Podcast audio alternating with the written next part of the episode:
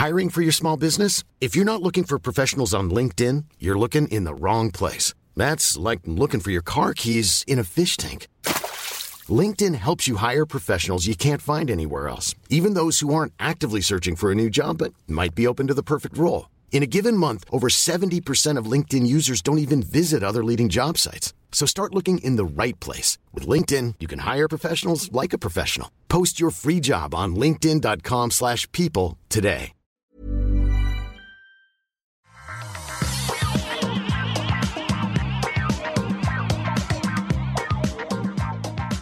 Bonjour à tous et bienvenue sur le Rendez-vous Tech, l'émission où on vous résume toute l'actu tech, internet et gadgets. C'est l'épisode numéro 517 et nous sommes en juin 2023, l'an de grâce de présentation du Apple Vision Pro dont nous allons vous parler aujourd'hui avec euh, Nicolas Lelouch qui nous fait son petit rire malicieux. Bonjour Nicolas, comment vas-tu? Salut Patrick, ça va? Bah oui, en effet, c'est euh, le mois de grâce du Apple Vision Pro. On va voir combien de temps on s'en rappellera de celui-là. Euh, bah tu vas pouvoir nous éclairer euh, justement parce que tu fais partie des rares qui ont mis les, les mains et alors comment on dit qui ont mis la tête dessus? Les yeux enfin, les yeux. Une bonne question. est-ce que est-ce que prise en main est le bon terme peut-être? Qui ont, qui ont mis un ordinateur sur leur visage. Qui est prise en main prise en tête ou prise de tête peut-être? Prise en tête. mmh. prise de tête c'est une bonne question, il va falloir y réfléchir d'ici la Demandons à l'Académie française. On a aussi Cédric Ingrand qui est là avec nous. Salut Cédric, comment vas-tu? Salut Patrick, salut Nicolas, c'est un, plaisir d'être là. Moi, je vais faire de méchant, hein, je vous le dis tout de suite. Hein, ah, très bien, très bien. Ça, ça, manque de méchants dans cette émission. Voilà. Super, je suis content de vous avoir tous les deux et je suis également content de pouvoir remercier Irio, Michel Chambon et Garom, Matt, Sébastien Bachet, Lauria Christopher et Stéphane Yoret, Lancelot Davizard, qui sont tous les patriotes. Alors, les premiers sont ceux qui ont rejoint le Patreon ces derniers jours et les producteurs Stéphane et Lancelot sont ceux qu'on remercie tous les mois parce qu'ils ont eu le génie d'aller trouver le niveau spécial super secret sur patreon.com slash rdvtech. Mais un grand, grand merci à vous tous. Vous le savez, cette émission n'existe que grâce à vous. Donc, un immense merci à tous de nous soutenir. J'ai un petit appel à faire passer avant qu'on commence l'émission. Euh, si vous connaissez, si vous appréciez des femmes dans le, le, monde de la tech, plus particulièrement dans les médias, euh, venez m'en faire part euh, dans le Discord par exemple ou sur le ou sur Twitter. Euh, je cherche des gens à faire euh, à inviter dans l'émission et, et plus particulièrement des femmes évidemment. Vous savez que c'est une chose qui me tient à cœur et que je fais régulièrement. Donc si vous avez des personnes à me suggérer euh, dans le Discord ou sur Twitter ou ailleurs, vous pouvez me m'envoyer des noms. J'en connais déjà beaucoup, bien sûr, mais j'en cherche plus. Et du coup, premier gros sujet, donc euh, les mains sur le vision, j'ai dit, le main dans les mains dans le cambouis, dans la vision, je sais pas. Nicolas Lelouch, qui était à euh, Cupertino il y a quelques jours de ça encore, a pu tester l'Apple Vision Pro. Est-ce que tu pourrais, s'il te plaît, alors on va parler un petit peu d'Apple, hein, du de l'Apple Vision Pro, le, casque de réalité augmentée virtuelle d'Apple qu'ils ont présenté la semaine dernière, dont on a déjà pas mal parlé, euh, et on va parler peut-être de quelques autres petits trucs euh, qui, qui qui ressortent de la conférence WWDC, mais plus particulièrement donc l'Apple Vision Pro. Euh, tu l'as essayé, il y a très peu de gens qui l'ont essayé. Euh, est-ce que tu peux nous raconter un tout petit peu le, le voyage là, enfin le voyage, euh, le, le, séjour là-bas, et puis euh, bah, les impressions sur le, le, Vision Pro?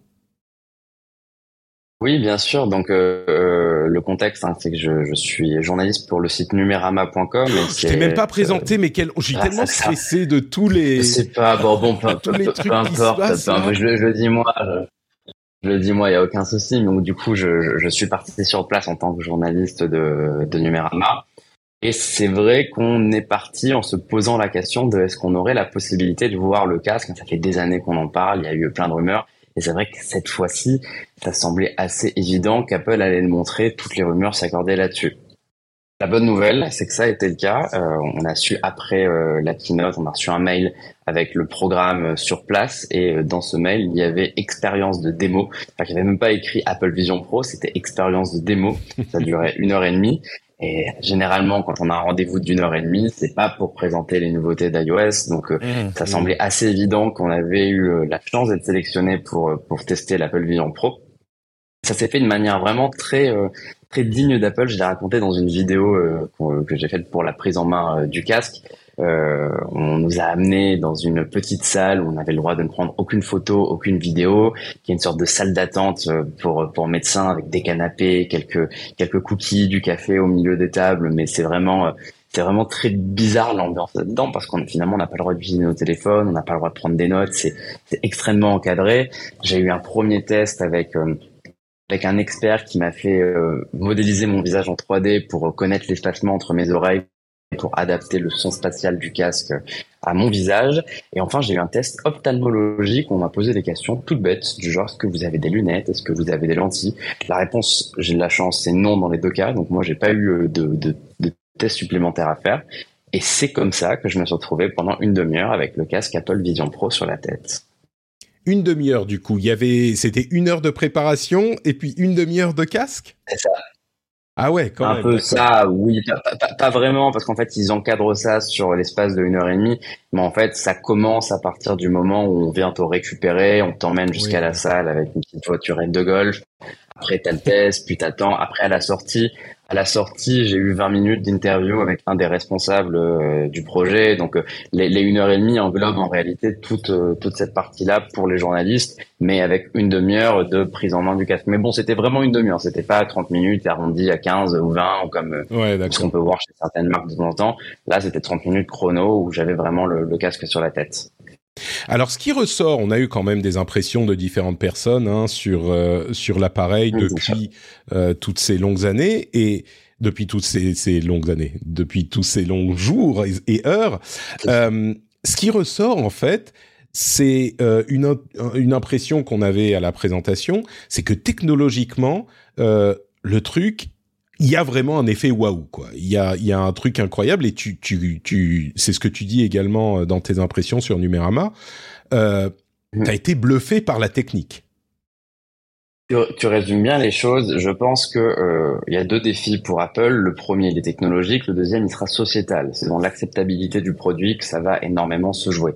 Euh, le problème, c'est que si technologiquement on n'est pas prêt au lancement, et eh ben ça sert à rien d'aller sur l'étape d'après. Dans tous les cas, ça peut pas fonctionner. Donc il y avait énormément euh, d'enjeux pour eux là-dessus, c'est qu'ils devaient prouver que leur casque c'était pas juste un casque de réalité virtuelle classique, mais c'était un produit qui était vraiment différent et qui était impressionnant technologiquement. La bonne nouvelle, c'est que c'est le cas. Euh, ce qu'il y a à savoir déjà sur moi, c'est que je suis un gros utilisateur de réalité mixte. Enfin, je dirais pas que je suis un gros utilisateur de réalité mixte, mais c'est un domaine que je connais bien. J'ai longuement mmh. testé le, le MetaQuest Pro. J'avais pu voir le, le dernier produit d'HTC euh, à son à son annonce. Et euh, de tout ce que j'ai vu aujourd'hui, personne n'arrive en termes de qualité d'image, en termes de contrôle avec les mains, les yeux, au niveau d'Apple. Euh, L'image, elle est bluffante, c'est extrêmement immersif. La, la 3D, elle est beaucoup plus profonde que ce qu'on a l'habitude de voir. C'en est même troublant. Parce que que ce soit au cinéma, que ce soit dans des casques, que j'ai jamais vu une 3D qui s'étale en fait sur autant de mètres de distance, que ce soit sur des toutes petites vidéos ou euh, des expériences en réalité virtuelle. on a vraiment l'impression d'avoir 50 mètres devant nous. Donc là-dessus, franchement, impressionnant ce qu'ils ont réussi à, faire. Mais, et au-delà de ça, que, euh, les autres casques de réalité virtuelle, tu, tu veux dire que tu as plus l'impression d'y être en fait ou? Complètement déjà parce que c'est beaucoup plus net. Euh, ensuite hmm. parce que bah, l'effet 3D est vraiment adapté aux yeux et euh, la, la, technologie d'écran utilisée qui est le micro OLED, je pense que ça joue énormément pour pour améliorer euh, tout ça. Au niveau de la définition des, des écrans, on les on la connaît pas précisément, mais Apple dit que c'est plus que qu'une télé 4K par œil et que ça se sent. Euh, le, le, meilleur exemple, ça va être dans Safari par exemple, où euh, quand on fait, j'ai pas mal travaillé avec un Quest Pro sur la tête. La réalité, c'est que c'est pas mal parce qu'on a des écrans géants, mais qu'il n'y a pas une seule lettre qui n'est pas pixelisée. On peut distinguer mmh. chaque pixel sur le texte. Là, c'est pas le cas. Le texte est vraiment parfait euh, dans un Safari. L'article est aussi net que sur un iPhone avec un écran Retina. Donc là-dessus, ils ont vraiment réussi leur coup. Euh, et s'ajoute à ça le contrôle par les mains et par les yeux qui euh, est pour moi la plus grosse claque technologique que j'ai eue avec l'essai de ce produit. Euh, ça ressemble à du contrôle mental. Hein. On est vraiment à ce niveau-là de, de, de, réussite. On regarde quelque chose, y compris un tout petit icône. On fait juste un petit pincement de doigt et ça fonctionne instantanément, y compris si la main elle est au niveau de, de la hanche. Franchement, là-dessus, c'est extrêmement réussi. Seul truc, moi, sur lequel j'ai un petit peu du mal, c'est euh, ce que excuse-moi, je voudrais, oui je, voudrais qu'on revienne euh, un petit peu plus précisément sur cet aspect-là parce qu'il est, il est également assez important. Euh, le contrôle euh, par les yeux, ce que là encore disent tous ceux qui ont mis les, alors comme on dit, la tête dessus, ce que tout le monde dit, c'est que le fait de regarder les icônes, je crois que c'est toi qui le compare à la manière dont le curseur sur iPad se colle aux, aux, icônes. Tu regardes un petit peu une icône Ouais, c'est ça. Et, et, sans que tu aies besoin de, de, faire quoi que ce soit, quand tu regardes l'icône, elle se sélectionne en fait. Et ensuite, comme il y a des caméras partout qui regardent devant et sur le bas également de, de ton corps, euh, sur le casque, il y a des caméras partout. Bah, tu pinces les doigts. C'est pas que tu as besoin de mettre la main devant le casque ou de la mettre dans une position particulière. Où que soit ta main, tu pinces le doigt et ça fait une sorte de clic sur l'icône que tu es en train de regarder. Et le tracking des yeux est tellement bon que c'est hyper naturel.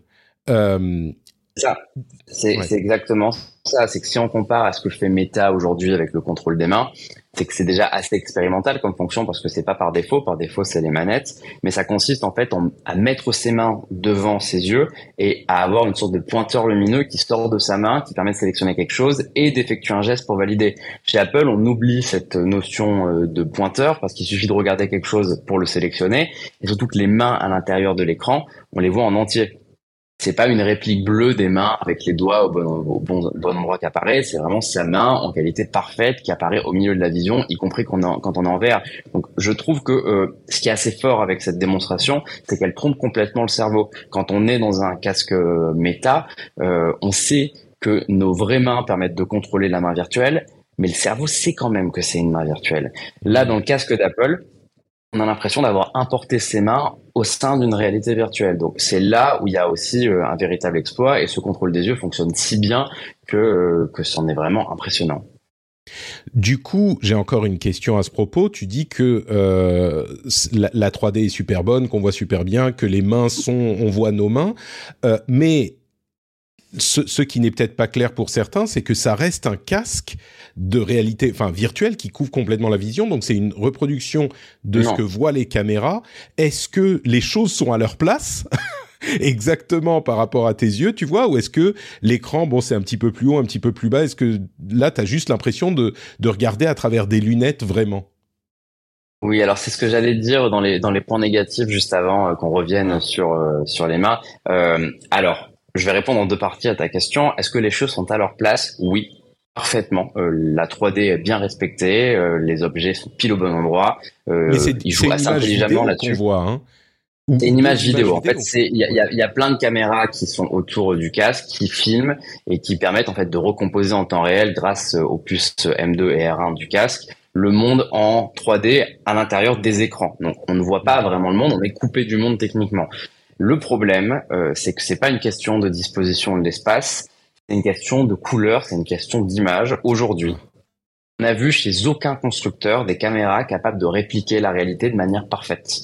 On sait qu'on regarde à travers un écran. Et hmm. c'est tout le paradoxe du casque, c'est que finalement, quand on est dans Safari, eh ben, c'est hyper net, il n'y a pas un pixel visible. Par contre, quand on voit le vrai monde avec les caméras du casque, eh bien, c'est un petit peu pixelisé, c'est un petit peu bruité, les couleurs sont un peu déformées. Donc, on sait très clairement qu'on a un casque sur les yeux avec une caméra qui réplique la réalité. C'est pas encore fait pour être porté H24 toute la journée. C'est fait pour être porté quand on travaille une heure, deux heures. Mais euh, c'est pas, c'est pas encore un remplaçant des lunettes. D'accord. Est-ce qu'il est y a d'autres choses euh, qui sont notables? Parce que moi, évidemment, bah, j'ai pas eu la tête dessus, mais d'autres choses que, que tu voudrais mentionner sur le casque lui-même techniquement? Un, seul petit point négatif à rajouter aussi, mais Apple le, présente comme, euh, comme un avantage. Après, ils sont malins, ils retournent le truc euh, bah, dans, dans, leur sens. C'est le fait que le champ de vision, pour moi, il n'est pas parfait. Personne n'en a fait de champ de vision parfait, mais vous savez, il y a un petit peu cet effet quand on a un casque sur la tête, euh, on va avoir une sorte d'anneau noir autour des yeux, donc on voit vraiment la réalité virtuelle. Mais euh, quand je vous vois sans lunettes ou quand je vous vois dans le, vrai monde actuellement, ma vue elle s'étend à 360 degrés et elle déborde sur les côtés. Bah là, c'est pas vraiment le cas parce que ça reste un, un casque technologique. Ce que me dit Apple quand on pose la question euh, du champ de vision, c'est que finalement, c'est fait pour mettre les gens dans euh, un produit technologique sans mélanger le virtuel et la réalité. Donc, eux s'en sortent, eux, s'en sortent en, en, nous disant que le produit n'est pas fait pour être porté tout le temps et euh, ils appellent justement à la déconnexion. leur message, hein, de toute façon, on va, on va sûrement en parler avec Cédric euh, dans, dans, dans un instant. Euh, eux essayent de ne pas parler de réalité virtuelle, mais parlent d'ordinateur spatial et ils le voient comme un remplaçant du Mac et personne n'est collé tête contre son Mac toute la journée. Donc c'est comme ça qu'ils vont réussir à s'en sortir pour, mmh. pour dire que c'est un produit fait pour être utilisé ponctuellement. Ouais, le jour où ils réussiront à faire un champ de vision à, je sais pas, à 200 degrés, euh, tout à coup cette euh, contrainte Ah bah peut-être que d'un coup, euh, d'un coup, nous diront de le porter tout le temps. C'est ça. écoute, donc tu nous confirmes effectivement qu'il y a un vrai, une, un vrai passage d'étape technologique avec le casque. C'est vraiment impressionnant. Maintenant. L'autre partie de la question qu'on évoquait déjà un petit peu la semaine dernière, c'est celle des usages. Euh, avec un petit bémol parce qu'il est difficile d'imaginer peut-être des usages euh, avec un truc qui est vraiment vraiment nouveau ou qui fait tellement mieux ce qu'on a vu jusqu'ici. Et je vais revenir vers toi dans un instant, Nicolas, mais je vais poser la question à Cédric qui nous disait qu'il allait être le, méchant de l'émission. Méchant du euh, groupe. C'est ça. J'ai comme l'impression que t'y crois pas trop, toi. Si, alors, comment dire? Si je dois résumer, euh, ce qui est une opinion, hein, c'est pas euh, qui est pas aussi éclairée que celle de Nicolas parce que je l'ai pas essayé, mais je crois sur parole tout ce qu'il nous dit parce qu'en plus ça recoupe tout, plein de choses que que plein de gens qui, ont, pu l'essayer disent. On est on est vraiment face à la plus aboutie, la plus sophistiquée, la plus élégante et la plus impressionnante des solutions à un problème qui n'existe pas. euh, en tout cas dans le grand public. Hmm. C'est-à-dire que euh, ça ne remplace rien, ça ne génère pas de nouveaux usages qui justifient qu'on se jette tous dessus. Je parle même pas du prix, parce que le prix pour moi est un, un truc hors sujet. Euh, le prix, c'est un prix de on est à la limite du prototype. Souvenez-vous, les Google Glass, 1500 dollars, c'est affreusement cher. Oui, mais on s'en fout, c'est pas la question. La question, c'est est-ce que c'est intéressant ou pas, et est-ce que par euh, euh, les économies d'échelle, on peut le faire tomber à euh, à 1005, puis à 1000, puis pourquoi pas à 500. Là, évidemment, les choix technologiques qu'a fait Apple, tu vois, les 12 caméras, etc. Enfin, ils ont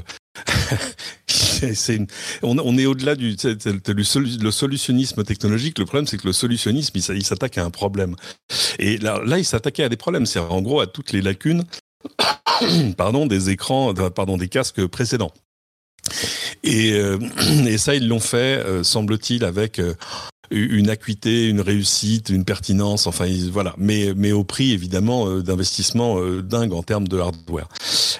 maintenant, pour l'instant, et on, a maintenant on pose la même question face à ce casque-là qu'on en posait face à d'autres, sauf pour des usages très spécifiques, parce qu'on peut en imaginer plein, mais qui étaient des choses qu'on avait déjà vues chez Microsoft ou chez Sony ou ailleurs. Euh, on, ne voit pas encore l'application ou les applications qui font que euh, il va falloir qu'on se rue dessus, même au jour où il sera, où il passera sous la barre des 1000 euros. Euh, parce que on, a envie, en tout cas, que, que, ce soit vrai dans deux ans, trois ans, cinq ans.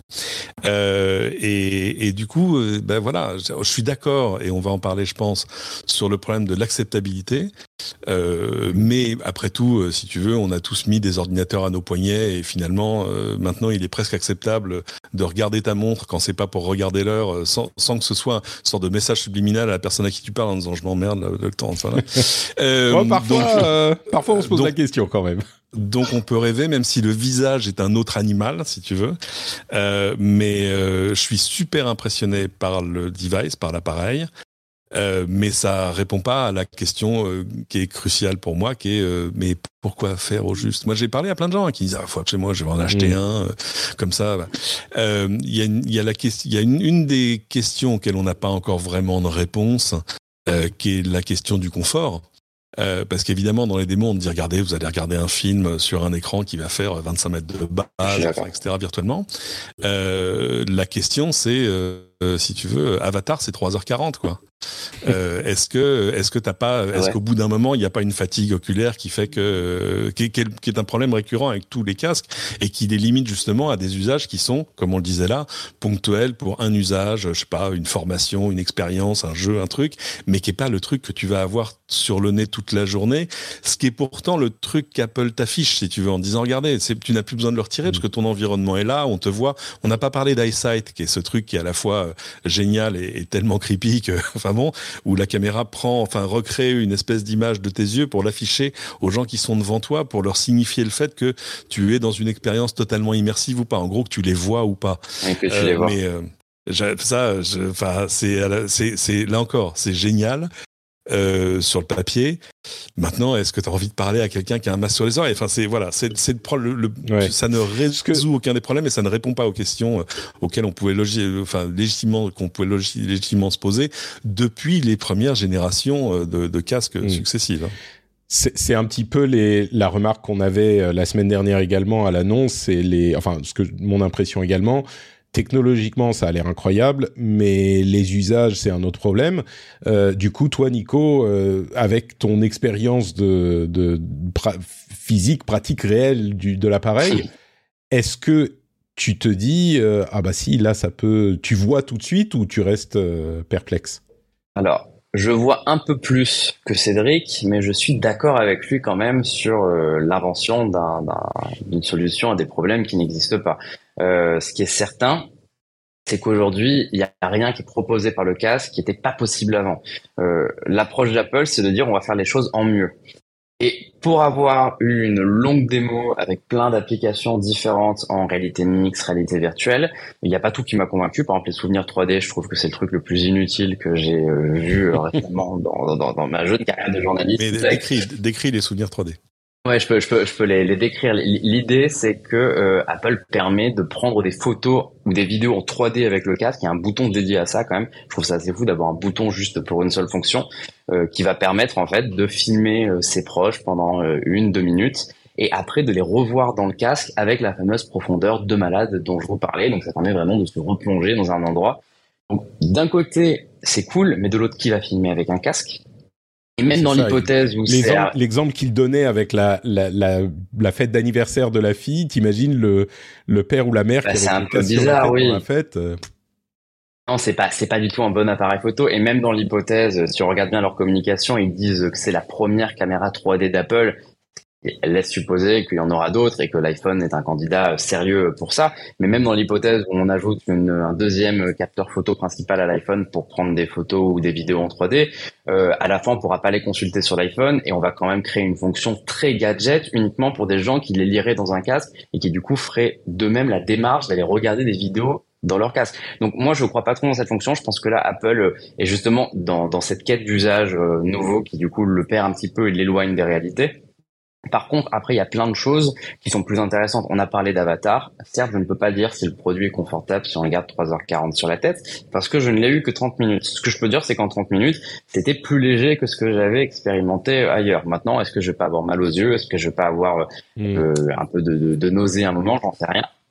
Mais en tout cas, Avatar et l'immersion cinéma euh, qu'il propose en 3D, bah, c'est hyper cool. Je sais pas, euh, sauf si on a une télé de 75 pouces, 85 pouces, 4K euh, OLED à la maison, je pense en effet que ça peut être plus sympa de voir un film à l'intérieur du casque si on est seul.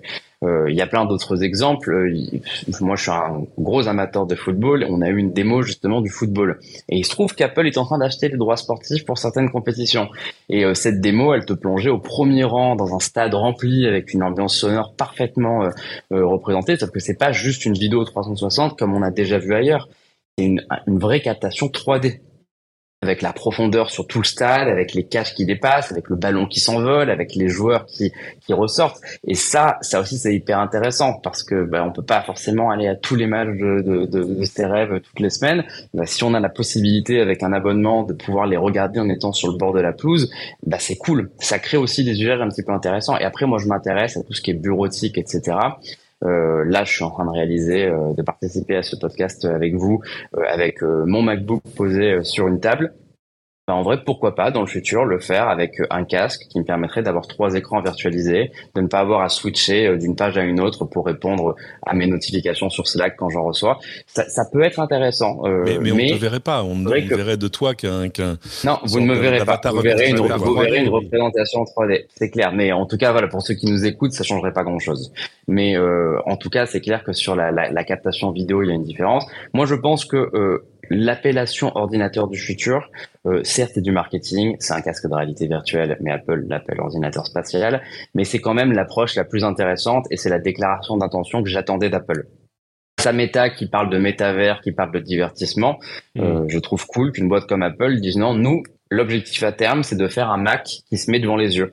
bah pourquoi pas? Si le Mac c'est pas un objet qu'on transporte, qu'on déplie avec un clavier, un écran qu'on doit laver de temps en temps, mais un produit qu'on met devant les yeux, qui permet d'avoir plein d'applications, de ne pas avoir à euh, passer de l'iPhone à l'ordinateur et de tout faire justement avec une interface adaptée à la vision. Pourquoi pas? Mais je pense qu'on en est très loin. C'est intéressant parce qu'à la suite de la keynote, moi j'ai passé la, le, lendemain matin, euh, tu vois, au bureau devant mon iMac là, euh, à me demander, ok, ce que je fais là, comment je le ferai avec un, casque? Alors je parle pas de trucs un peu compliqués, tu vois, genre du montage sous Final Cut, faut pas non plus, enfin, tout est possible, mais enfin quand pourquoi même. Pourquoi pas en vrai, si tu connectes un clavier et une souris Oui, mais c'est finalement juste un écran géant. Ah oui, alors si tu connectes un clavier et une souris. Euh, c'est possible, hein. Parce que Ils le mettent en avant. Les Ouais, la première question que je me suis posée, mais je fais, mais comment je tape un mail? Ah, je prends un clavier, mais je le vois ah sans le voir. Ouais, ok, ok. Euh, si, si, non, mais si, tu le vois, tu le vois complètement. Tu as, n'oublie pas que tu as tout le l'environnement. Euh, Avec le pass-foot, tu le verrais. Tout à fait. Et, et en fait, l'expérience s'est arrêtée au moment où quelqu'un est rentré dans le bureau. Je lui ai dit tiens regarde. Et là j'ai dit ah ouais non mais en fait là tu pourrais pas regarder. mais non, mais tu dis ça. C'est un excellent exemple. La personne, la personne qui rentre dans ton bureau a également un Vision Pro sur les. Ah oui, sur la tête. après, pour, pour l'instant, ils n'ont pas présenté. Non, mais pour l'instant, ils n'ont pas présenté d'usage à plusieurs avec des Vision Pro. Je pense que ça viendra dans les futures versions de Vision OS. Mais on est sur un produit qui est fait pour être utilisé tout seul. Euh, je sais que ça fait peur à certains qui s'étonnent en fait de voir ça en disant ouais, en fait, Apple va nous isoler du monde et c'est pas le futur dont on rêve. Mais moi, je trouve que ça, c'est un petit peu hypocrite pour le coup comme euh, vision parce que la réalité c'est qu'on passe plein de temps dans sa journée tout seul sur son téléphone ah ou même euh, seul à la maison en attendant que les autres rentrent tout ça. Donc euh, si plutôt que le faire sur un téléphone ou devant une télé seule on le fait avec un casque bah en fait avoir un produit pour un usage seul il est pas complètement pas complètement bête. Enfin ce produit peut avoir du sens. mais c'est clair que ça pose des questions sur le travail collaboratif ou à plusieurs c'est c'est clair que ça sera pas facile de répliquer le réel dans le virtuel oui, on, on, passe volontiers plein de temps euh, isolé sur le petit écran de son smartphone. Je, je faisais le temps, c'est intéressant. Aller au restaurant et regarder les gens qui déjeunent ou qui dînent ensemble. Euh, quand vous avez un couple, s'il y en a un, des deux qui, par exemple, se lève pour aller aux toilettes, la vitesse à laquelle le smartphone est ah, dégainé par l'autre. Incroyable. on, on, ne sait pas ne rien faire. Donc, en fait, personne à la maison. Ça, on ne sait plus ne rien faire.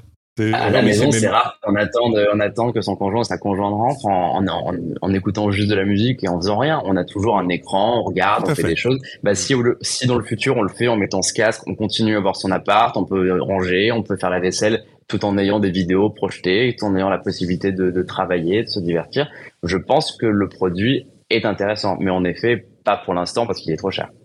C'est intéressant, il faut remonter un peu dans l'histoire d'Apple pour voir comment les produits ont évolué avec le temps, en fait. Comment les V2, V3 ont changé des V1. Il faut se souvenir, l'iPhone premier du nom, il n'y avait pas d'App Store.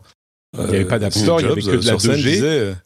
Oui, et puis qui disait vous allez faire des web apps, c'est super, c'est compatible avec tout, etc. Et quelqu'un l'a poussé du coup d'un moment en disant chef, je crois qu'on a une meilleure idée. Et euh, enfin, idem, pour la, hein. idem pour l'Apple Watch. Souviens-toi quand on nous a présenté l'Apple Watch première du nom, c'était aussi une sorte d'ordinateur à tout faire. Enfin, à coup on décrivait plein d'usages, tout ça. Finalement, on s'est recentré sur euh, voilà, oh, sur euh, donner l'heure, les notifications euh, et faire du fitness. fitness quoi. C'est voilà. Je pense que c'est c'est un petit peu si ça se passe comme ça avec le Vision Pro, c'est la méthode euh, Tim Cook, là où Steve Jobs avait ah. un produit hyper précis, hyper designé pour faire ça, ça et ça. Euh, on a l'impression que Tim Cook, là, sur les deux produits qu'il a, euh, comment dire, managé, bah, il lance et puis il n'est pas trop, trop sûr de à quoi ça va servir. Il a plein d'usages ah, possibles et on voit les AirPods, les, AirPods, c'était ah très oui, clair. bien hein. sûr. Bien sûr, bien ah sûr. Bah, tu, tu, parles quand même du, du produit euh, grand public le plus successful de la dernière décennie. Hein. Ah, ça, tu on oublie souvent les AirPods dans l'héritage. Ah, mais alors moi, je les oui. oublie pas. Je les, je, moi, je les oublie pas. Ouais, pareil, j'en ai un seul. Là, mais... Je suis voilà. le comment dire le l'apôtre des AirPods depuis depuis longtemps. Bon, mais écoutez, je pense qu'on va... as perdu combien?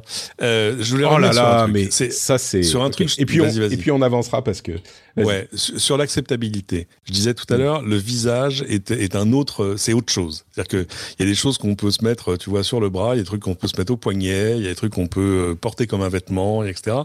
Le visage, c'est c'est un c'est un truc quand même très particulier. Je serais évidemment hyper curieux de voir toutes les études qu'Apple a financées sur le sujet, euh, de sociologues, de psychologues, sur l'acceptabilité d'avoir un casque, etc.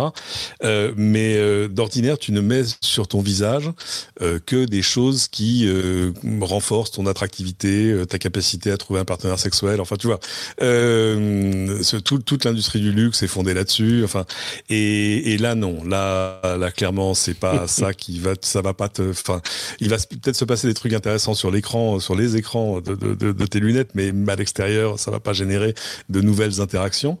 Et, euh, et c'est intéressant parce qu'en fait, on se demande, ça fait partie. Au, au contraire? Non, non, je suis d'accord. Non, mais au, au ah contraire, oui, ah oui, contraire l'exemple, oui, des Google Glass, les Google Glass qui avaient provoqué euh, des, il y avait des, des gens qui étaient tabassés dans des bars aux États-Unis. Parce ouais, que, enfin, c'était, on, n'acceptait pas le fait que les gens portent des, de la technologie sur le ah, visage. Donc, la, la caméra, le, oui, le, produit même problème. Alors qu'en plus, c'était un, truc, c'était un truc très léger, en fait, les Google Glass par rapport Absolument, à ça. Ouais, bien sûr. Mais, mais, du coup, en fait, je me pose la question de pourquoi ils l'ont lancé. Alors, ils l'ont lancé à WWDC c'est assez logique parce que c'est un truc à mettre dans les mains des développeurs parce que à défaut de pouvoir déclarer voici les usages incroyables que vous ne pouviez jamais faire avant bah il va, on va essayer de voir si d'autres ont des idées. Euh, mais c'est c'est curieux dans la démarche habituelle d'Apple qui est quand même de te donner un truc très packagé sur voilà exactement ce que vous allez faire avec.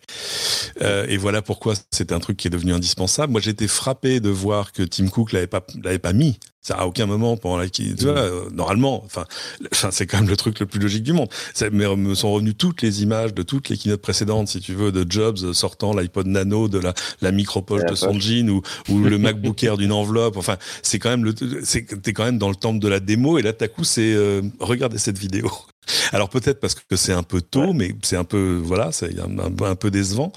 Et euh, on, on, sait on sait une chose quand même, c'est qu'il y a, y a peu de gens que Tim Cook déteste dans la vie. Dans le lot, il y a quand même Mark Zuckerberg. Euh, alors il a, il a, quand même déjà mis des grands coups de hache sur son modèle économique, si tu veux, avec toutes les choses sur la privacy dans sa dans Safari et ailleurs. Euh, il y a un prof d'économie que j'aime beaucoup qui lui a une théorie qui dit en fait ce truc n'est pas destiné à se vendre. Euh, D'ailleurs, ça explique le prix, ça explique tout ça, etc. C'est juste mettre un coup d'arrêt aux ambitions de Meta dans le domaine, parce qu'évidemment, quoi que fasse Meta maintenant, tu vas mettre des produits sur tes yeux et tu vas dire c'est moins bien que le Vision Pro. euh, même ouais. si, euh, même malgré la bibliothèque d'applications, malgré tout ça, tout ça, euh, parce que là encore, j'étais frappé aussi qu'il y a aucune, il y avait pas une mention du mot métaverse, mais là aussi, de toute façon, dans, dans une keynote d'Apple, c'est très simple. Oui. On, a, on a tendance à se concentrer sur le doigt alors qu'il faut regarder la lune. Le doigt, c'est ce qu'Apple te montre. La lune, c'est tout ce qu'Apple ne te dit pas et ne te montre pas. Et à un moment, à la, moi, j'ai fait un exercice à la fin de chaque keynote, c'est que je, je me pose, je prends un bloc-notes et je dis voilà toutes les choses qu'ils n'ont pas dites. Parfois, c'est le prix, parfois c'est la comparaison. Avant, c'était des trucs sur les specs, il y avait vraiment une bataille de specs entre les smartphones, etc. Et tu te dis, mais tiens, c'est bien, ils n'ont pas parlé de ça, ils n'ont pas de etc. Et, et là, là, typiquement, euh, voilà. Mais c'est un produit préliminaire, c'est une première génération, il faudra attendre la deuxième, la troisième, si elles viennent pour voir. Mais euh, c'est intéressant parce que la culture d'Apple, et ils le disent délibérément, c'est de, de dire non. Euh, tout comme ils ont fini par dire non à la télé, tout comme on ne sait pas si un jour la voiture sortira, etc. Et là, je comprends pas jusque-là pourquoi ils n'ont pas dit. Voilà. Eh ben, je, pense qu'ils croient au produit. Hein. Moi, ça me paraît, ça me paraît très étonnant quand même qu'ils euh, qu'ils aient fait ça juste pour faire chier Zoc. Mais bon, peut-être. Ah non, mais c'est, c'est, ce n'est qu'une théorie. Mais le, le produit lui, en lui-même, technologiquement, il est, il est incroyable. Il est, euh, il est dingue, quoi. Bon, écoutez, euh, je pense qu'on va passer à notre deuxième sujet, euh, qui est ce qui se passe chez Reddit. Alors, je sais qu'il y a des gens qui ne qui ne connaissent pas Reddit ou qui sont pas super fans de Reddit. Euh, c'est quand même un site qui est extrêmement important sur Internet aujourd'hui. Euh, il pousse la recherche sur le net dans une direction bien précise parce que Reddit, vous le savez, c'est euh, des gens qui peuvent. Alors c'est un site euh, qui ressemble à un mélange entre un réseau social et un site de recommandation. En gros, on peut mettre un lien ou un commentaire dans euh, une sorte de sous-forum dédié sur plein de sujets. Il y a des milliers et des milliers de subreddits et les utilisateurs peuvent voter pour faire remonter ou descendre le euh, commentaire ou la question ou le lien. Et c'est tellement important parce que les gens, c'est des, c'est des vrais gens qui posent des questions et des vrais gens qui répondent aux questions que euh, il y a beaucoup de gens qui vont sur Google et qui font une recherche avec euh, dans le nom de la recherche Reddit pour avoir une réponse d'une vraie personne et pas juste un site trouvé par Google qui a été bien optimisé en SEO. Donc Reddit, c'est très important. Qu'est-ce qui se passe en ce moment sur Reddit? Le président euh, de Reddit, qui fait partie des, fondateurs, Steve Hoffman, a décidé de faire payer l'accès aux API, aux interfaces euh, de communication de Reddit qu'utilisent des applications tierces, et de faire payer cet accès très très cher c'est un petit peu un miroir de ce que euh, fait euh, euh, Elon Musk chez Twitter. ils sont ils sont plusieurs à avoir copié cette cette décision. Le problème, c'est que ça a provoqué un mouvement de révolte chez Reddit, donc dans la communauté, c'est vraiment un site communautaire, hein, la communauté est très importante, et chez les développeurs d'applications tierces, dont l'un en particulier, l'application Apollo, qui a, dit, le développeur de cette application a dit, écoutez, moi, avec ces tarifs d'API, à partir de demain, euh, si c'est mis en place, je dois payer 20 millions de dollars par an pour faire fonctionner mon app. Inutile de vous dire que je ne peux pas, c'est une app euh, modeste avec euh, quelques milliers, peut-être 15 000 utilisateurs payants. Euh, donc l'application ferme, d'autres développeurs ont dit à peu près la même chose, et des centaines, des milliers de subreddits ont décidé de faire la grève. Comment on fait la grève sur Reddit? C'est que on passe le subreddit en privé, donc il y a des subreddits sur tous les sujets, hein, musique, euh, euh, Apple, euh, Street Fighter, enfin plein de sujets différents. Et on passe le subreddit en privé, donc plus personne n'y a accès. Donc en gros, ça limite l'utilisation du site. Pourquoi est-ce que c'est possible? Parce que les subreddits sont gérés par les modérateurs et pas par Reddit eux-mêmes. Et c'est vraiment, ça fait partie de la culture. Hein. Reddit pourrait euh, dire non, non, bah maintenant il est ouvert et, taisez-vous. Euh, mais ça fait complètement partie de la culture. Ça serait pas possible de décider euh, de faire autre chose que ce qu'ont décidé les modérateurs des différents subreddits. Steve Hoffman, lui, a répondu écoutez, c'est bien gentil toutes ces histoires, mais Reddit perd de l'argent depuis sa création. Donc, on a besoin de gagner de l'argent et les API, c'est un moyen de gagner de l'argent.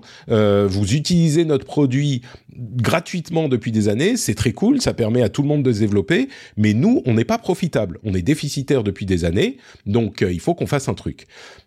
Il faut ajouter le contexte que Reddit a été racheté il y a quelque temps par Condé Nast et que Condé Nast, bah, ils sont pas peut-être pas super fans de perdre de l'argent chaque année euh, par ce site qui est hyper important pour Internet, mais qui n'arrive pas à rentrer de profit. Voilà tout le contexte. Euh, je, je suis pas tout est 100%. Ouais. Est-ce que vous êtes du côté plutôt Apollo ou côté Steve Huffman ou euh, qu'est-ce qui qu'est-ce et puis est-ce que c'est vraiment important cette histoire? Si ça se concrétise, si Reddit, enfin j'en sais rien, si Reddit euh, disparaît, il n'y a pas de remplaçant quoi à Reddit. Je vais, je vais poser la question à Nicolas qui a été. Ouais, Nicolas.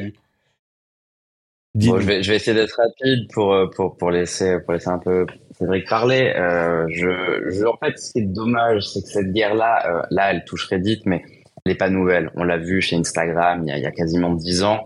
Quand, quand, Facebook est arrivé, ils ont tué toutes les applications qui utilisaient Instagram parce que bah, il fallait qu'on passe par leur application avec leur publicité et qu'on soit pas indépendant de tout ça. Et Twitter, c'est sans doute l'exemple le plus connu.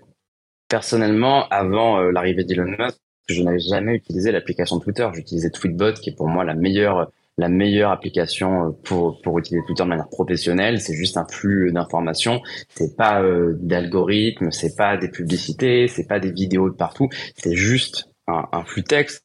Le problème, c'est que quand des gens comme Elon Musk ou euh, aujourd'hui la, la, nouvelle direction de Reddit euh, est en place, bah, elle se rend compte que la communauté c'est bien, c'est ce qui a permis de créer la notoriété. Mais si ces gens finalement qui sont les utilisateurs les plus actifs ne consomment pas à l'intérieur de l'écosystème, eh ben ils rapportent pas d'argent. Donc euh, on se retrouve sur un dilemme sur est-ce qu'on attaque l'application en elle-même et qu'on prend le risque finalement de, de, tuer un petit peu son ADN ou est-ce que on décide de, de, de, préserver tout ça au risque de pas faire de l'argent? Et je pense que je serais pas étonné que Reddit change un petit peu ses règles, essaye de sauver Apollo parce que c'est quand même une application euh, très connue. Mais la réalité, c'est que pour eux, euh, même si Apollo venait à mourir, euh, même si des milliers de personnes euh, venaient vraiment à partir, la réalité c'est que à la fin, ils veulent être une application globale utilisée par des millions de personnes et que le grand public se contente d'aller sur le site de Reddit. Donc, euh, donc ah pour eux, malheureusement, ça, ça fait mal quand on fait partie de ces communautés-là, mais le, le, mieux à faire économiquement est en effet de, de tout tuer et, et de d'être le seul moyen d'accéder au service. En fait, on rappelle dans la... On me rappelle dans la chatroom qu'il y a une entrée en bourse pour Reddit qui se prépare aussi, donc évidemment, euh, évidemment, mieux garder, évidemment. Non, mais économiquement. Ouais. et, et des chiffres à montrer, quoi on avait, euh, on a le problème avec euh, Twitter aujourd'hui, mais qui était le problème qui s'était posé il y a dix ans déjà, quand Twitter avait changé ses règles et que euh, toutes les applications tierces avaient été. Donc c'est un problème récurrent. On, croit grâce à la communauté, mais à un moment il faut aussi faire de l'argent et donc bah, chaque utilisateur qui utilise Apollo ou Reddit is Fun ou Dieu sait quoi, et eh ben c'est un utilisateur qui regarde pas des pubs sur Reddit. Donc Pardon, je, je, j'ai, continuer après. Et puis, et puis plus, euh, plus tu ouvres ta, ta plateforme, euh, plus les applications peuvent soudain en faire euh, plus différent ou mieux que ton application à toi. Enfin, ça devient quand même un peu compliqué à un moment. donc, oui, je suis content que tu aies rappelé ce qui s'était passé. Oui, c'est ça, il y a une bonne dizaine d'années où toutes les applis tierces sur Twitter, on leur a dit, alors en fait, c'est fini. Ou alors euh, dans des conditions euh, de fait euh, d'API, voilà, un peu, un peu, bah, un peu cher. C'était, c'était genre, on n'a pas dit c'est fini, barrez-vous, mais on change les API, on change les trucs de telle manière à ce que ça soit impossible à continuer. Comme là, les, les 20 millions, ils ont bien chez, chez Reddit quelqu'un qui a calculé combien ça coûterait à Apollo. Euh, je doute que oh, coûte 20 millions de dollars par an à Reddit, sinon il y a un problème, quoi. Non. Donc, non, j'en, j'en doute fort. Mais ça, ça, tu soulignes juste un truc qui est constant, c'est que c'est toujours dangereux d'aller, d'aller faire d'aller, tu vois, faire tes châteaux de sable dans, dans le, dans le, dans, le, dans le bac à sable des autres, quoi. Hmm. Euh, parce que tu es à la merci de ce genre de choses et qu'un jour on te rappelle que en fait non t'es pas chez toi euh, et que voilà quoi donc euh, c'est c'est difficile d'en être surpris. Alors après, on peut crier à la liberté qu'on assassine, ok, mais enfin, euh, de fait, sur une plateforme qui euh, structurellement perd de l'argent, parce que c'est, je me suis reposé la question en disant, mais c'est vrai, moi j'utilise Reddit. Alors j'utilise Reddit sur le web et au travers de leur appli. Euh, t'es pas agressé par la pub hein, dans l'ensemble. Bon, c'est vrai qu'il y, y, a des problèmes de brand safety, enfin parce que parce que justement Reddit maîtrise pas complètement toujours ses contenus, enfin etc. Donc bon, euh, mais euh, comment en serait-il autrement? À un moment, il faut qu'ils trouvent les moyens au moins de rentrer dans leur sous, quoi. Enfin, d'en faire un produit. Euh, un produit. Moi, je crois que je, crois qu'il y a beaucoup de discussions et euh, la, la, révolte des subreddits en fait qui se qui se trompent de de, de pas, pas qui se trompent de cible, mais on, a l'impression que l'intention est de faire de l'argent avec les API. Je me demande si l'idée, oui, peut-être faire un petit peu d'argent avec les API, mais les les applications tierces sont un petit peu des, des on les désactive en pratique parce que comme ça tout le monde utilise l'app euh, tierce. Donc c'est intentionnel quoi. C'est pas que tout à coup alors peut-être qu'il va dire bon bah on change le truc euh, on va dire qu'il peut nous on va réduire un petit peu le coût pour euh, Apollo. Peut-être que la, la, révolte va être trop forte. Euh, mais mais et parce que beaucoup de gens disent aussi, mais il y aurait un autre moyen, peut-être d'autres moyens, en fait, fonctionner votre cerveau, essayer de trouver une autre idée pour gagner de l'argent. Et peut-être qu'il y a de meilleures idées pour gagner de l'argent, mais je me demande si les calculs qu'ils ont fait, c'est pas, bah, on vivra mieux sans les apps tierces euh, qui nous, qui nous annulent des visions, des, des vues de pub, quoi. Ben voilà. Ouais. L'exemple Twitter est le bon parce que Twitter finalement ils avaient trouvé une solution intermédiaire, mais ça les saoulait bien quand même que ces applications continuaient d'exister, mais ils avaient résisté, euh, ils avaient répondu à la colère des fans. Au final, Elon Musk est arrivé, il s'est même pas embêté, il a coupé le truc du jour au lendemain sans prévenir personne, et il leur, il s'est même pas excusé. je suis loin de, défendre Elon Musk, hein, mais en tout cas, voilà, il a, je pense que ça, c'était très représentatif de que ça coûtait à Twitter et de à quel point les applications tiers c'était juste un, un, caillou dans la chaussure et ils en pouvaient plus, ils voulaient s'en débarrasser. Et je pense que je serais pas étonné quand même que Reddit change un petit peu d'avis parce que c'est très communautaire comme application, donc ils vont peut-être autoriser tout ça. Mais même s'ils lancent une formule payante pour les, les, fans de la première heure, pour rémunérer Reddit, qui font, qui font des choses en plus, la finalité c'est que dans 5, dans 10 ans, dans 15 ans, ces applications-là, elles continueront de poser problème de par leur existence. Donc, je, je souhaiterais qu'elles restent. Euh, personnellement, j'aime bien Apollo. Je trouve que l'application est, est, est, très bien conçue, mais j'ai un petit peu peur que sauver Apollo aujourd'hui soit juste le condamner à mourir dans quelques années quand il y aura un nouveau patron qui sera qui sera plus méchant.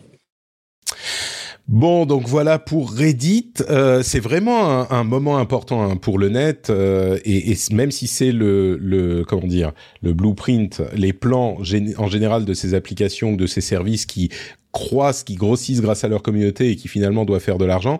Bah là, Reddit, c'est quand même, c'est un peu la partie immergé euh, de de de la de l'iceberg internet. On en parle beaucoup moins que Twitter ou Google ou je sais pas quoi mais c'est une, une, une, un service un site et une communauté une série de de milliers de communautés hyper importantes pour le net. Donc euh, ce qui se passe là je, je tenais à en parler dans les sujets importants euh, de l'émission. Et on va parler au sujet un petit peu plus qu'on va traiter un petit peu plus rapidement. Avant ça, je voudrais vous rappeler que cette émission existe grâce à vous, you, que je pointe du doigt sur la webcam et euh, dans les écouteurs. Vous sentez mon doigt de, qui sort un petit peu de l'écouteur?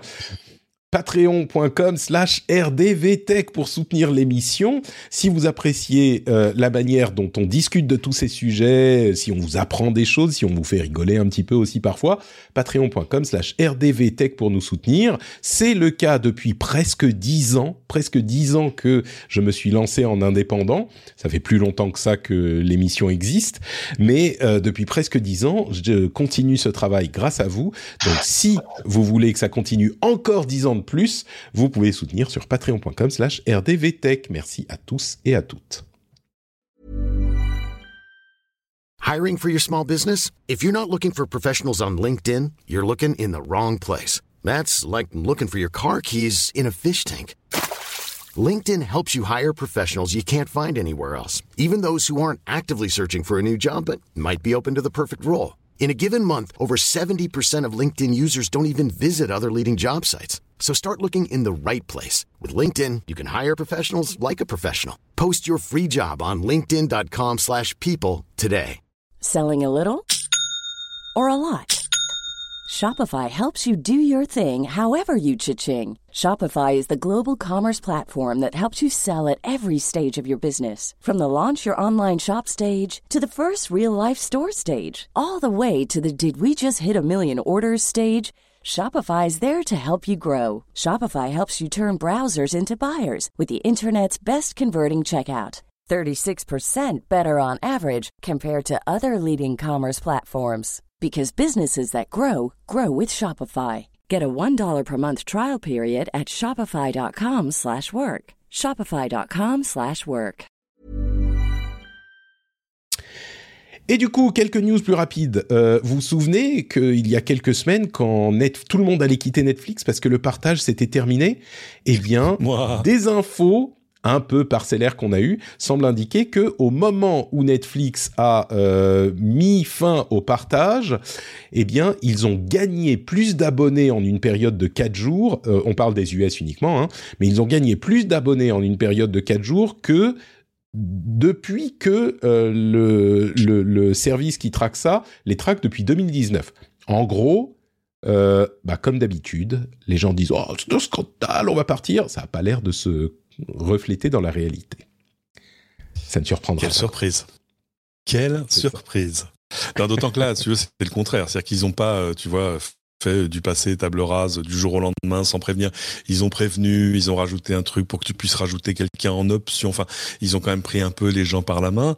Et puis ça faisait quand même très longtemps qu'ils avertissaient en disant bon, euh, on vous aime beaucoup sur le partage de mots de passe, mais enfin il y a peut-être une limite un jour, etc. Bah à la limite ils l'ont trouvé. Euh, donc non, c'est pas très surprenant que tout à coup euh, des gens se disent bon bah je vais prendre un deuxième abonnement pour. Enfin c'est voilà. Euh. Et puis que surtout euh, en fait il y a le bâton, hein, c'est-à-dire qu'il y a plein de gens chez qui ça s'est mis à plus marcher. Bon bah ils ont fait un choix en disant est-ce que je veux regarder la suite de tu vois bon oui je veux bon bah, clique ou pas là voilà C'est, de euh, Bridgerton.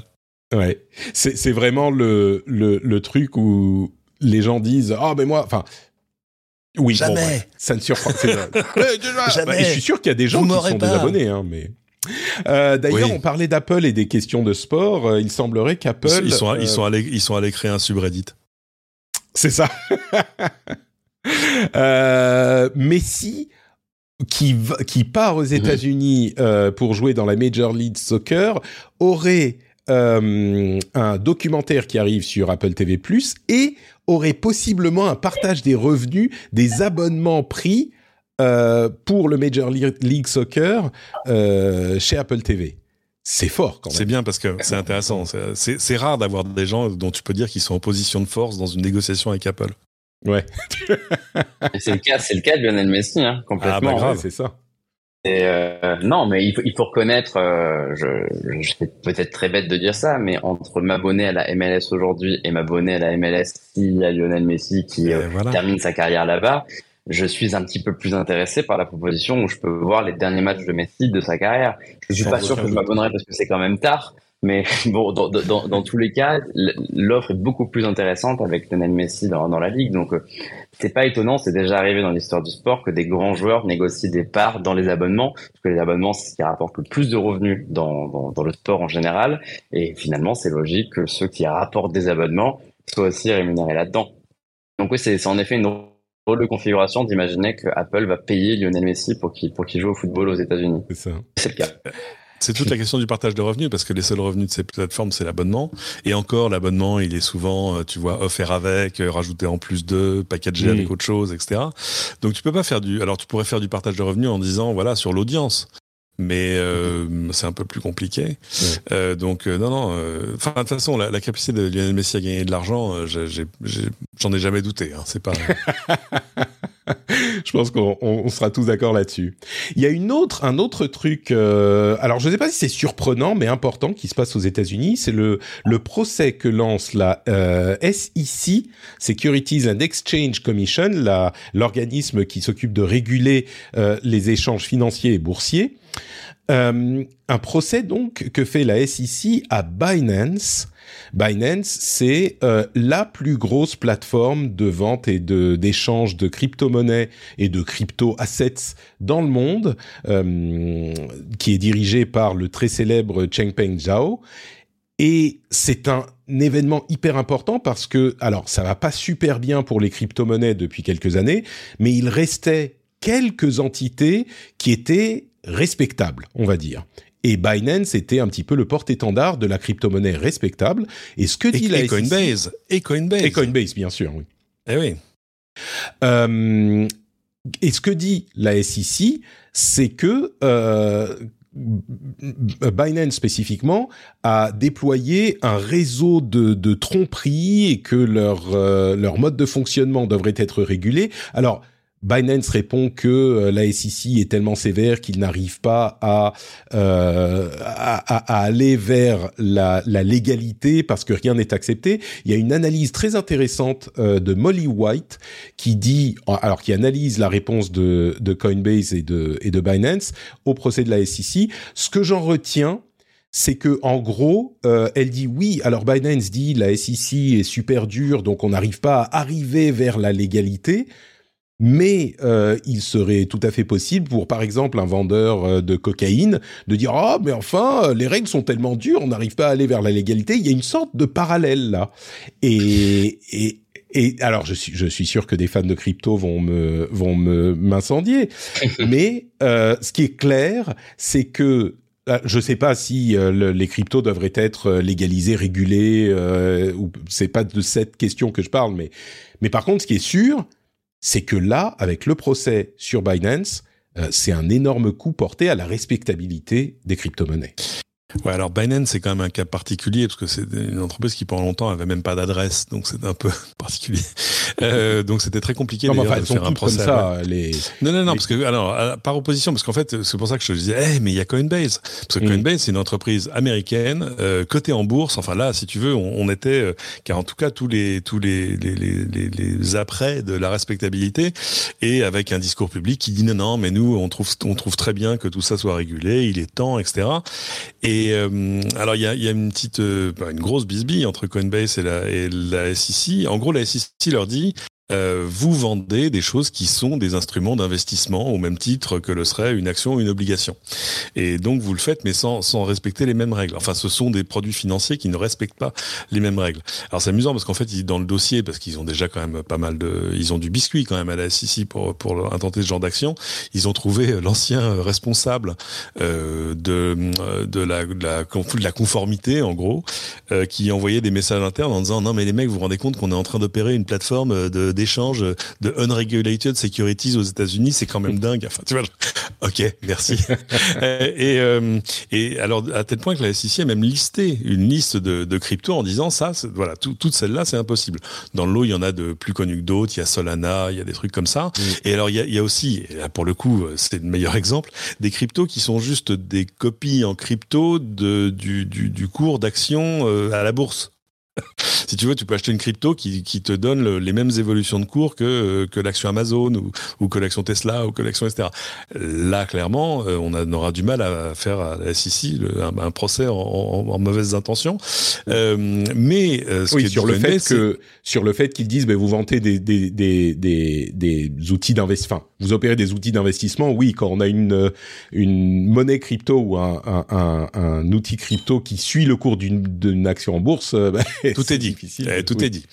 Et euh, alors, à l'inverse, le patron de Coinbase lui dit oui, alors attendez, mais nous, ça fait longtemps qu'on demande à la SEC sur quels critères il faut qu'on décide qu'une crypto en gros, euh, est, est, légal entre guillemets ou non? Et, euh, et la SEC nous donne pas vraiment ces, ces critères-là, alors qu'on aimerait les avoir, etc., pour justement nous-mêmes. Bon. Donc là, ça va quand même mettre un grand coup de balai dans plein de trucs, parce que d'autres ont réagi de manière préventive. Je pense à des plateformes comme Robinhood, etc., qui eux euh, qui ont, arrêté, retiré, euh, qui ont arrêté. Ah, ils ont pas arrêté de te vendre des cryptos, hein. mais non, ils non, en ont mais retiré, celles qui étaient les Solana, et ça. les trucs. Là, voilà, là ils ont dit bon, finalement, apparemment, c'est plus possible, donc on va arrêter de le faire parce qu'on aimerait ne pas finir en prison, parce que c'est aussi comme ça que ça va finir. C'est-à-dire qu'à un moment, il y a des gens, bon, on, on reparle pas de FTX, euh, parce que lui, il va aller en prison pour toujours. Mais, ah, euh, et, et, parce que c'est aussi ça l'accusation contre Binance. Hein. C'est pas tant euh, d'avoir euh, permis l'accès à, ces, cryptos euh, qui font débat, euh, c'est aussi d'avoir joué un peu avec l'argent de ses clients. Euh, en gros, d'avoir pioché dans les comptes clients pour aller investir, etc. Ce qui était, en gros, c'est un truc qui est la suite de FTX parce que FTX c'est quand même l'histoire plus, enfin, c'est la plus grande escroquerie de, de l'histoire du rock'n'roll euh, où en gros ils allaient prendre dans les comptes clients euh, pour euh, faire leurs frais courants, investir dans d'autres boîtes. Enfin, c'est, ils, ils confondaient le, ouais, le chiffre, que si ils confondaient le chiffre d'affaires et le bénéfice à la louche, quoi. Mais si tu sais pas ce que t'es, t'es pas euh, ni une une banque, ni un conseil d'investissement, ni un machin, tu dis oh bon, on a de l'argent, on va l'utiliser pour ça, on va oui, c'est tellement le bordel et c'est ça. Et, qui... ton, et que ton siège est aux Bahamas juste parce qu'il fait, fait meilleur probablement. Ouais. ouais, ça doit être juste pour le climat. Complètement, ouais. Bon, c'est intéressant parce que justement, on se disait que Coinbase était un peu à l'abri de ce genre de choses, même s'il y aurait toujours ouais. un, un, un, débat, si tu veux, à peu près constant entre le régulateur et ces plateformes-là. Euh, ben, un, ils sont pas à l'abri. Mais euh, en, en, gros, ce que dit la SEC, c'est que tu as le droit de faire des cryptos, de les vendre, euh, si elles, euh, si elles ne sont pas juste un, un véhicule d'investissement. Voilà, il faut qu'elles aient en gros une, une utilité intrinsèque. Euh, et euh, bah, il y a plein de gens pour qui ça va être vachement compliqué maintenant. Quoi. Et, et j'imagine que euh, ce qui pour alors il y a deux choses qui peuvent se passer. Soit tout l'écosystème s'effondre parce que à force euh, à force de lui mettre des coups ça finit par euh, par casser. Soit le, le, système se retrouve euh, confiancisé et régulé, euh, parce qu'a priori, euh, vendre des, des, des véhicules d'investissement, c'est possible. On vend des actions, on vend des trucs, il est tout à fait possible de le faire, mais c'est régulé de manière assez stricte. Et il y a des, des, des, obligations pour les opérateurs de ce, dans ce genre d'industrie, et peut-être qu'elles seront clarifiées, imposées au Binance et au Coinbase, et etc., et que le, le secteur s'en retrouvera solidifié. Bon, à ce stade, on ne sait pas vraiment dans quelle direction ça va aller. Euh, il y a des histoires de véhicules et de Tesla dont on découvre ah. qu'il y a beaucoup plus euh, d'accidents. Alors je sais que Cédric va être euh, euh motivé pour parler de tout ça. En gros, ce qui se passe, c'est qu'une étude approfondie des données de la NHTSA aux États-Unis qui regroupe, qui regroupe les informations sur les accidents des véhicules euh, indique que il y a beaucoup plus d'accidents avec des Tesla que ça n'a précédemment été euh, mentionné, dit par Tesla eux-mêmes, rapporté. Euh, alors, il y a des petites astuces euh, de communication de Tesla, qui comparent des choses qui sont pas forcément comparables pour dire nous ça va très bien. Dans la pratique, il semble que quand on compare les véhicules récents et surtout les véhicules autonomes, euh, eh bien ce qui semble euh, ressortir, c'est que les utilisateurs de Tesla ont, tellement confiance dans le contrôle total du véhicule automatisé que ça provoque des, euh, des, des, des, des, incidents, des accidents et des accidents euh, fatals parfois. Et donc, en gros, Tesla n'est vraiment pas assez prudent avec ce qu'ils mettent en place et la manière dont ils communiquent. Les autres constructeurs sont beaucoup plus prudents dans ce qu'ils dans ce qu'ils permettent à leur voiture de faire euh, et dans la manière dont ils le communiquent avec leurs euh, utilisateurs, ne serait-ce que la communication dans l'habitacle du véhicule. Euh, il y a beaucoup de d'instances visiblement où euh, des utilisateurs de Tesla, des conducteurs, ne savaient pas que le, le, le full self driving était désactivé et ils s'en sont pas rendus compte. Ils étaient activés, ils s'est désactivé, ils s'en sont pas rendus compte parce que c'est pas clairement communiqué, contrairement à d'autres constructeurs qui euh, te font, euh, qui t'allument toutes les lumières euh, rouges, ça, ça fait des alarmes, etc. Et on voit par exemple le cas de Mercedes-Benz qui peut déployer, qui a reçu l'autorisation en Californie de déployer son pilote automatique niveau 3 mais c'est limité à des routes spécifiques, dans des situations spécifiques, etc., euh, etc. En gros, c'est quand tu es euh, coincé dans les embouteillages, bon, bah, tu peux lancer un film et garder un, un œil sur tes indicateurs qui te disent si euh, tu dois avoir les mains sur le volant et faire attention ou pas. Et alors que, on le sait, Elon Musk dit depuis des années, full self-driving, vous faites ce que vous voulez, vous allez, vous prenez un bain dans votre bagnole, et c'est ça qui est euh, très problématique, semble-t-il, avec les dernières données qu'on voit chez Tesla. Je sais que c'est aura des trucs à dire. Oui, on est Nicolas d'abord. Mais voilà. Oui, euh, c'est un sujet très intéressant. Euh, en général, pas forcément la révélation de ces données-là. en général, la question de la responsabilité en cas de conduite autonome, la question de est-ce que c'est dangereux, est-ce qu'on doit considérer que s'il y a une meurt, une alors que l'autopilote était activé, bah, c'est la faute de l'autopilote. Tout ça, c'est, euh, je, trouve ça extrêmement passionnant.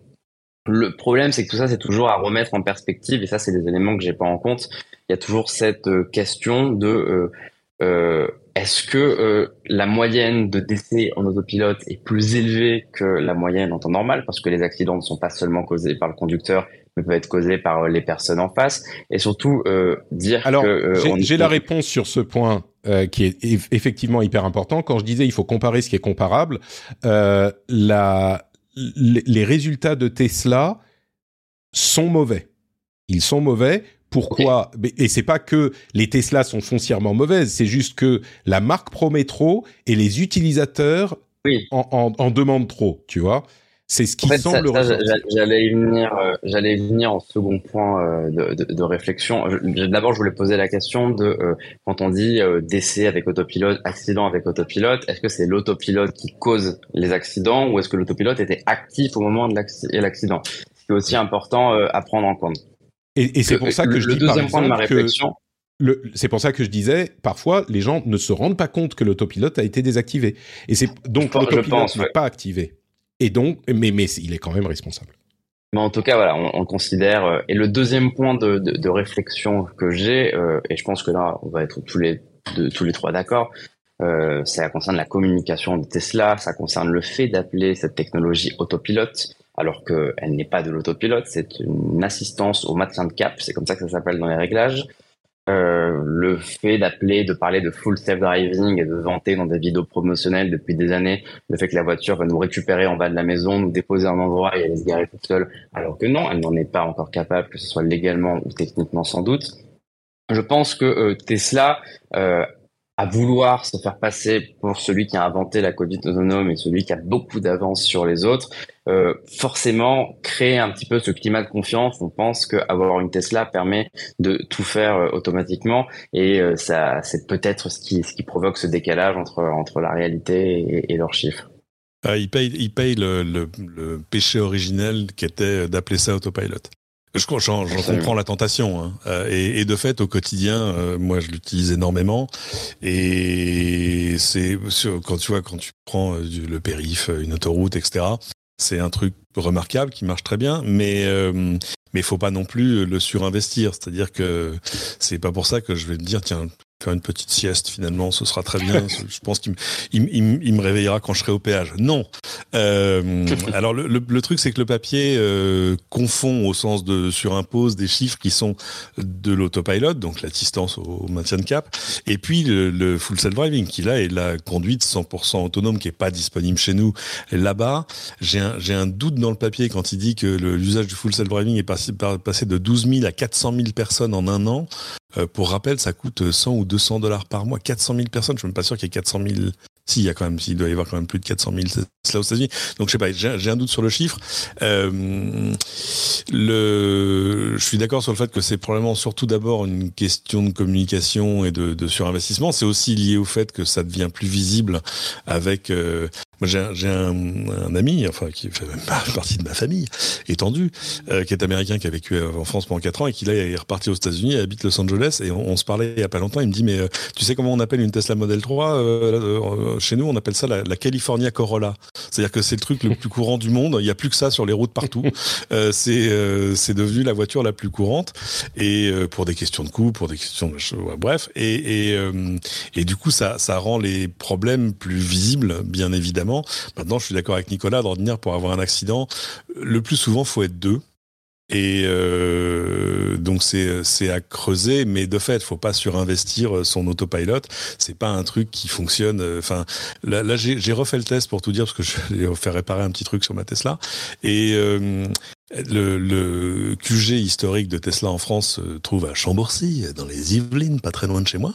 Et, et il se trouve que juste devant, il y a une petite départementale qui a pas de feu rouge, qui est la première route que tu empruntes quand tu sors au volant de ta Tesla. Donc évidemment, la tentation de mettre le pied dedans est, est juste trop forte. Enfin, c'est-à-dire que tu sais que tu as un kilomètre devant toi, et la, la, la puissance publique n'a pas encore eu l'idée de mettre un radar à cet endroit. Il serait super rentable le radar, parce que que tu sortes, que, parce que tu l'as emmené à l'atelier, que etc., etc., ou que tu sortes avec ta nouvelle Tesla Model S Plaid qui fait 0 à 100 en deux secondes.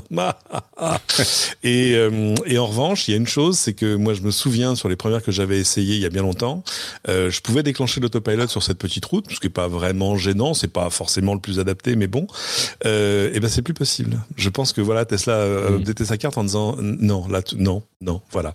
Euh, donc c'est euh, c'est des trucs qui vont à la fois euh, s'améliorer avec le avec le avec l'expansion du marché et puis aussi devenir plus visible. Maintenant, et je veux pas faire mon, je veux pas faire mon Elon Stan hein, parce que je suis pas un Elon Stan, mais à choisir, si je dois avoir un accident de voiture demain, je préfère l'avoir dans une Tesla. Bah, non, non, parce fait que dire que t'étais pas un Elon Stan quand même. non, non, mais parce que toute chose, toute chose égale par ailleurs, c'est une voiture hyper sûre.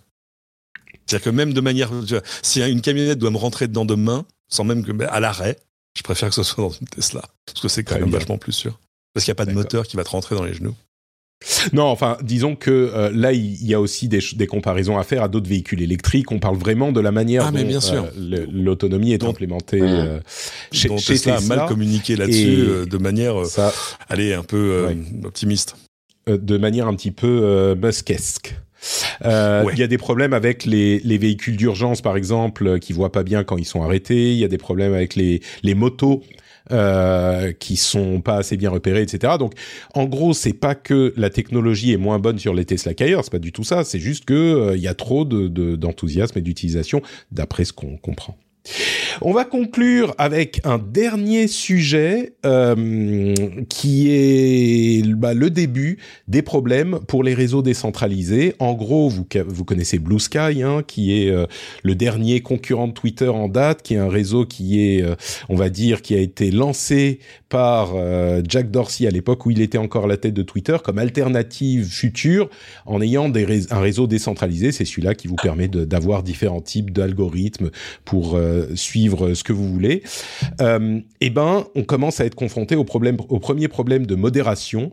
Euh, en gros, il y a des, un groupe d'utilisateurs qui a commencé à demander de la modération et ce qu'a répondu Blue Sky de propos racistes, ce genre de choses, Et ce qu'a répondu Blue Sky, c'est oui, mais chez nous, la, la, la, modération se fera par instance parce que chaque instance pourra déclarer ses règles de modération. Sauf qu'aujourd'hui, il n'y a pas d'instance, il n'y a qu'une seule instance, c'est celle de Blue Sky. Alors, il y a quelques dizaines de milliers d'utilisateurs, hein, mais déjà, le problème de la modération commence à se faire jour là-bas. Moi, ça me surprend pas trop, euh, et je pense que c'est il y a, y a, une alternative au réseau type Twitter, mais il y a aussi des inconvénients clairs euh, à avoir ce type d'organisation pour la modération et puis pour des instances qui on ne pourra plus modérer aussi. Mais bref, ça commence aussi chez Blue Sky. Oui, c'est pas surprenant. On, on, avait vu Mastodon, on a vu tous ces réseaux décentralisés apparaître de partout et malheureusement, c'est compliqué d'imaginer, rien que d'un point de vue de la complexité, d'imaginer les utilisateurs basculer d'un réseau social avec un identifiant, un mot de passe et un serveur monde à euh, des instances décentralisées avec des règles qui euh, diffèrent en fonction d'un serveur, avec euh, des modérateurs bénévoles. C'est c'est compliqué d'imaginer que ce soit le futur des réseaux sociaux, même si c'est plutôt louable comme comme initiative. Et c'est sur cette, euh, ce sujet qu'on va conclure l'émission. Merci à tous les deux d'avoir été avec moi pendant cette, euh, cette heure plus. C'était absolument passionnant. Merci à Nicolas de nous avoir euh, rejoint pour la première fois. C'était un plaisir de t'avoir. Chef de rubrique chez Numérama. Du coup, j'imagine qu'on te retrouve, qu'on te retrouve chez, sur Numérama au hasard? Oui, sur Numérama, on a une longue vidéo YouTube prise en main du, Apple Vision Pro, on en parlait en début d'émission, et avec plaisir pour, pour revenir vous voir de temps en temps, c'était très cool, donc merci pour l'invitation.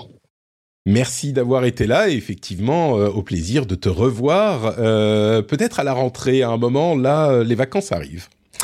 Cédric, toi, tu, tu, vas, tu, oui, je dis les vacances, vous savez, hein, je vais me prendre euh, en, en, juillet euh, les, les 3-4 semaines pour euh, m'occuper des enfants quand ils ne seront plus à la crèche, évidemment, vous le savez, comme tous les ah. ans. Mais vous ne serez pas seuls, messieurs, dames, il y aura euh, évidemment des épisodes spéciaux et des épisodes animés par des, par des amis pour vous occuper, pas d'inquiétude. C'est ce que je me suis laissé dire. Teasing. Euh, Cédric, toi, où es-tu sur euh, Internet? Écoute, j'ai eu un, comment dire une petite sueur froide la, semaine dernière en regardant mon agenda en disant flûte attends mardi prochain je fais le rendez-vous tech avec Patrick. Il faut que j'arrête de faire le rendez-vous tech et pour à la fin dire oui au fait je fais aussi les doigts dans la prise un podcast remarquable sur la voiture électrique. Mais c'est promis je vais faire un épisode vite. Donc j'ai fait un épisode de préventif euh, voilà, paru la semaine dernière pour pas me choper la même honte qu'à chaque fois. Allez le voir parce qu'en fait non non en fait c'est un truc enregistré il y a, quelques, il y a quelques semaines euh, à Montréal euh, chez un, ami et confrère remarquable qui fait lui aussi un podcast remarquable. Et on s'est parlé on a comparé plein de trucs entre l'Amérique du Nord et l'Europe. C'était c'était intéressant. C'est aussi intéressant de voir que la France par exemple est largement en avance sur le sur l'explosion du marché du voiture électrique et de la voiture électrique et non pas l'explosion de la voiture électrique. Euh, mais euh, donc voilà, il faut faire attention à ce qu'on dit oui, non, non, on va pas renforcer des stéréotypes qui n'ont pas lieu d'être. Euh, donc voilà, les doigts dans la prise sur votre plateforme de podcast préférée et sinon, euh, Cédric sur Twitter. Magnifique, merci à tous les deux. Pour ma part, c'est Note Patrick sur Twitter, Facebook, Instagram, tout ça. Vous avez les liens vers le compte Twitch où on est tous les mardis midi et les jeudis midi pour le rendez-vous jeu, le Discord où on s'amuse beaucoup avec plein de gens super sympas et le replay sur YouTube. D'ailleurs, j'ai mis sur euh, frenchspin.fr le site où il y a les les, les émissions. J'ai mis le, le, on met le replay YouTube maintenant euh, à la place de l'illustration, donc vous pouvez regarder ça sur YouTube si vous le souhaitez. Et voilà, donc on est partout. Tous les liens sont dans les notes et bien sûr le Patreon, patreon.com/rdvtech. Vous le connaissez, vous l'amez vous l'aimez, vous l'adorez, donc euh, allez lui dire bonjour également. On vous fait des grosses bises et on se retrouve dans une semaine. Ciao à tous.